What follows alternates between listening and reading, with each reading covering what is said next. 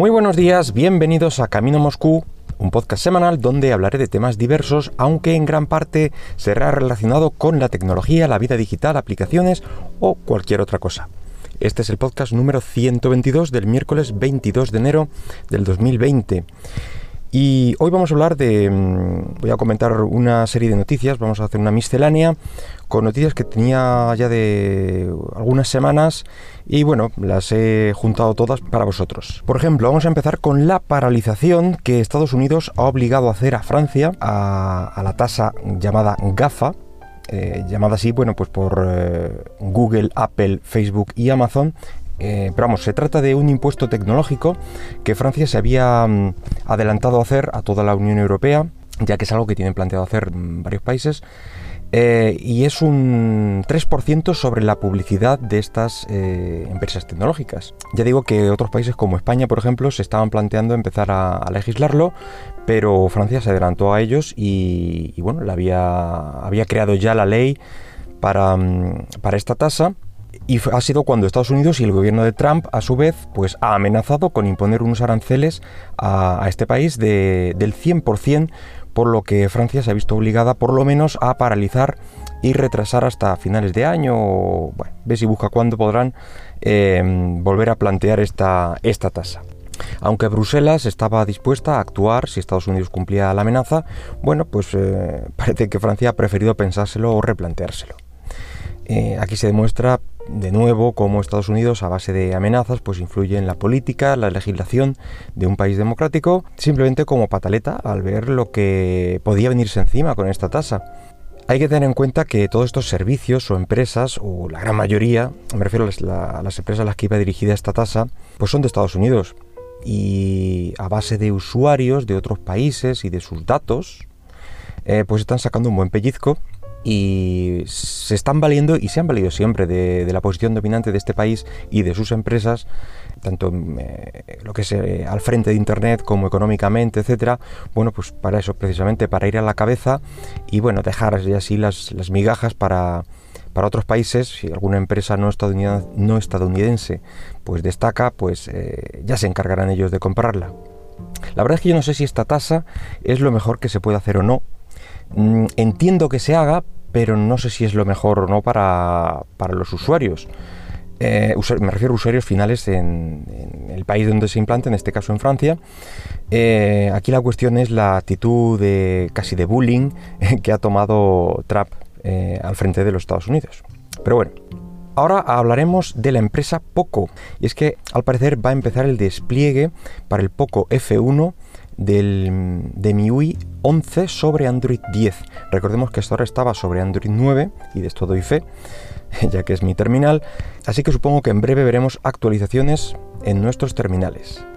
Eh, también es que la propia em, su empresa, digamos poco, eh, parece que seguirá los pasos de Redmi y se convertirá en independiente de Xiaomi.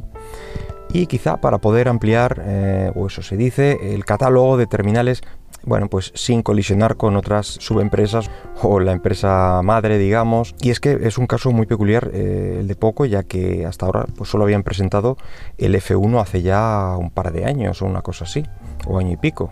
Esta nueva Poco eh, parece que, que va a presentar ya por fin este año 2020 un nuevo terminal y se presupone que será el Pocophone F2 Aún se desconoce cualquier dato técnico, ni hay imágenes, ni hay fechas, tan solo alguna mm, entrada mm, poco clara en, eh, en, la India o algún país así, mm, alguna referencia, pero poco más.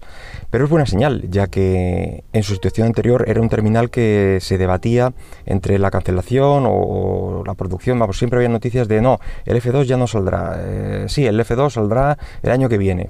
Así cada, cada poco tiempo. Entonces parece que al haberse desligado de Xiaomi, pues eh, lo han tenido más claro. Y al parecer vendrá acompañado de una posible versión Lite y puede que, que algún otro modelo más. Mm, quizá algún tipo Max o Plus con pantalla más grande, no sé. Pero vamos, mm, promete.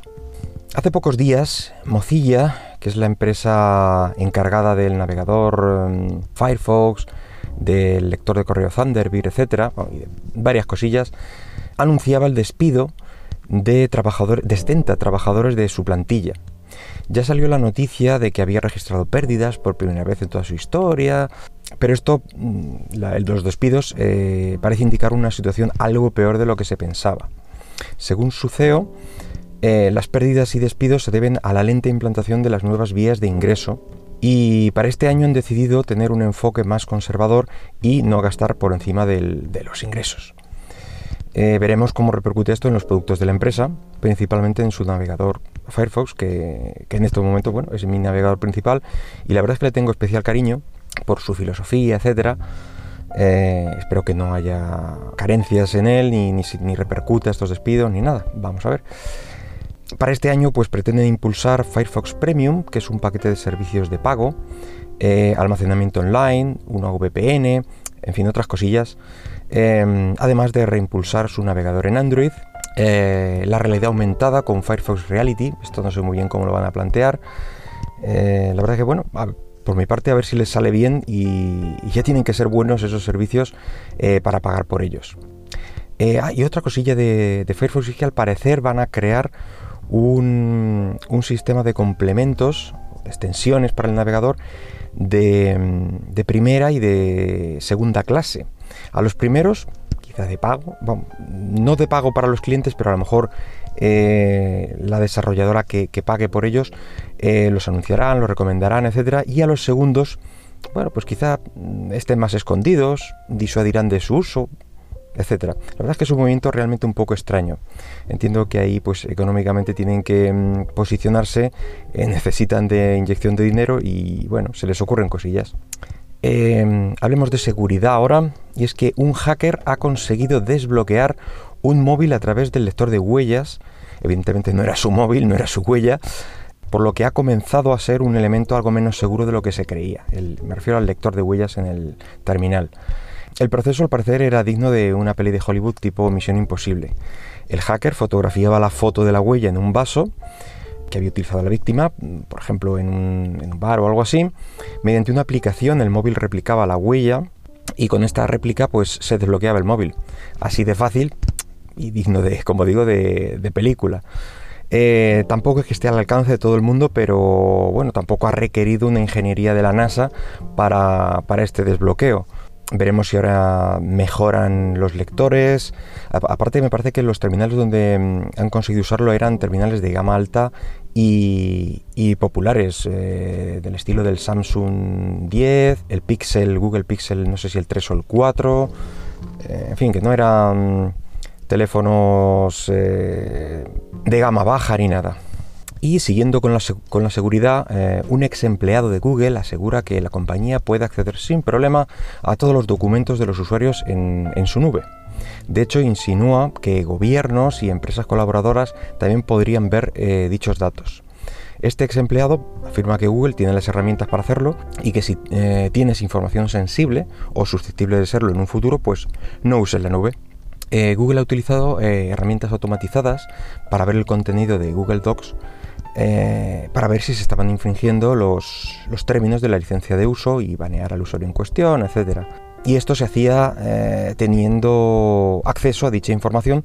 En teoría eran procesos automáticos, pero bueno, se desconoce qué empleados pueden tener esas herramientas para acceder a los datos y también se suponía que las, frases que les decías a los dispositivos inteligentes de Google los, eh, solo los eh, interpretaban máquinas, pero bueno, luego se vio que había gente detrás que en algunos casos oían esos mensajes. Pues aquí puede pasar exactamente lo mismo. La verdad es que esto realmente sorprende poco y me extraña que nadie ponga el grito en el cielo o que crea que tenerlos en la nube, incluso pagando, están a salvo de miradas indiscretas. Yo nunca he creído que la nube de nadie, ni de Google, ni de Apple, ni de Dropbox, ni de Microsoft, mm, estén ahí y que nadie jamás vayan a, eh, a poder acceder a mis datos. No digo que lo estén haciendo, pero si hace falta lo harán. Y por último vamos a hablar de redes sociales, en este caso de Instagram, y es que desde la semana pasada ha empezado a ocultar imágenes que se denuncian como falsas. Así es como la empresa pretende bloquear contenido falso. A parecer de momento se está usando para denunciar como falso imágenes photoshopeadas, montajes y tal. Em, y la verdad es que bueno, pues hay cuentas que prácticamente se basan en este tipo de contenido y no sé qué impacto tendrá sobre, dicho contenido este tipo de filtro. Supongo que el bloqueo está pensado en primer momento mm, para bloquear imágenes que pretenden ser reales, pero informan o denuncian algo mm, que es un montaje. Y ya sabéis, imágenes políticas o alguien al lado de otro, etcétera. Entonces eso se denunciaría como que es eh, falso y, bueno, la imagen queda bloqueada. Pero bueno, de momento eh, las típicas fotos de lunas imposibles o animales que realmente no están ahí mm, no deberían preocuparse, pero parece ser que de momento son las fotos a las que le están afectando estos, estos filtros. Y bueno, nada más por hoy. Espero que esta miscelánea haya sido de tu agrado y si lo deseas déjame algún comentario por Twitter en arroba camino moscú. Hasta luego.